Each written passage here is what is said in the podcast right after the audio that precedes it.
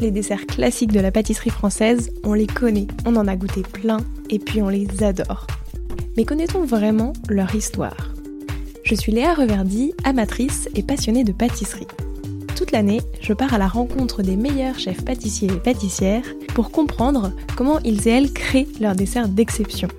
Cet été, j'avais envie de découvrir les histoires de ces desserts. Je vous emmène avec moi? C'est parti Bonjour à tous et à toutes, j'espère que vous allez bien.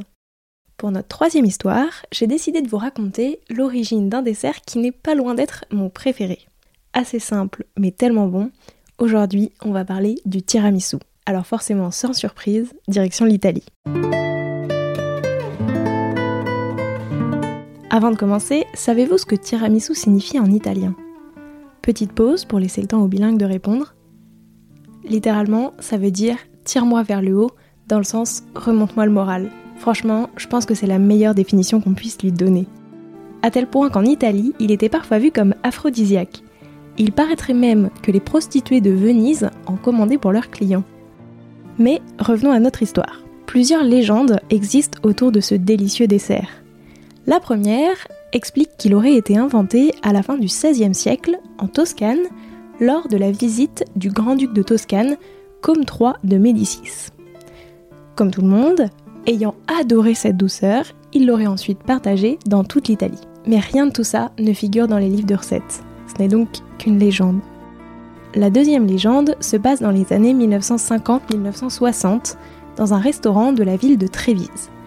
Ce restaurant, c'est celui d'Ado Campeol, aka le père du tiramisu. Et il serait né d'une erreur commise par sa femme Alba et son chef cuisinier Roberto Linguanotto.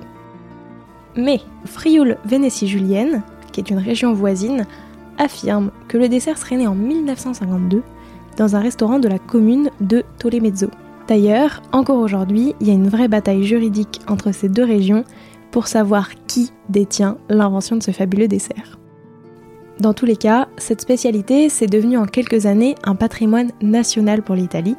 Euh, pour l'anecdote, tiramisu c'est d'ailleurs le deuxième mot italien le plus connu dans le monde après pizza forcément. Il existe même une académie du tiramisu à Trévise, dont Tiziano Taffarello en est le président et l'un des plus fervents protecteurs.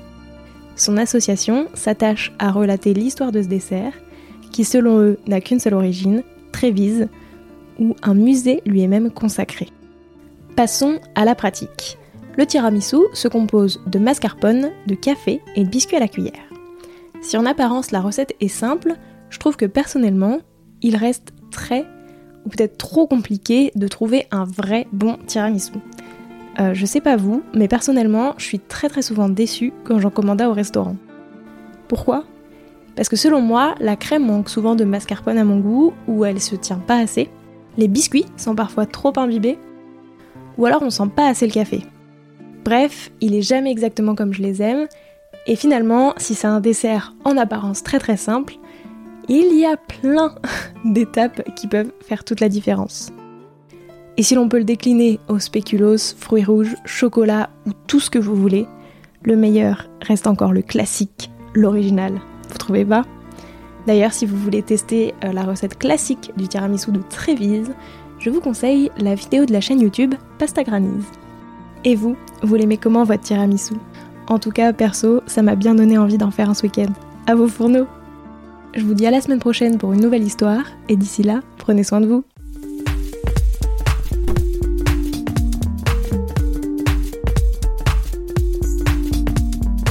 Alors, quel sera votre prochain dessert? Merci d'avoir écouté cet épisode jusqu'au bout. S'il vous a plu, n'hésitez pas à le partager aux gourmands qui vous entourent.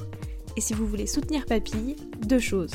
La première, notez l'épisode 5 étoiles sur Apple Podcast et laissez un joli commentaire. La seconde, vous rendre sur papillepodcast.com, sans oublier le S de papille, et vous abonner à la newsletter pour être prévenu de la sortie des prochains épisodes et des articles que j'écris régulièrement. A bientôt